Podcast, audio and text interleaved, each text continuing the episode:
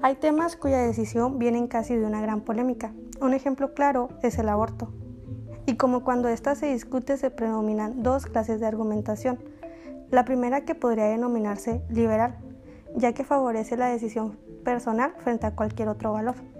Y la otra que se define como la conservadora, que busca el mantenimiento del estatus donde se relaciona un estado emocional, social, de un determinado periodo.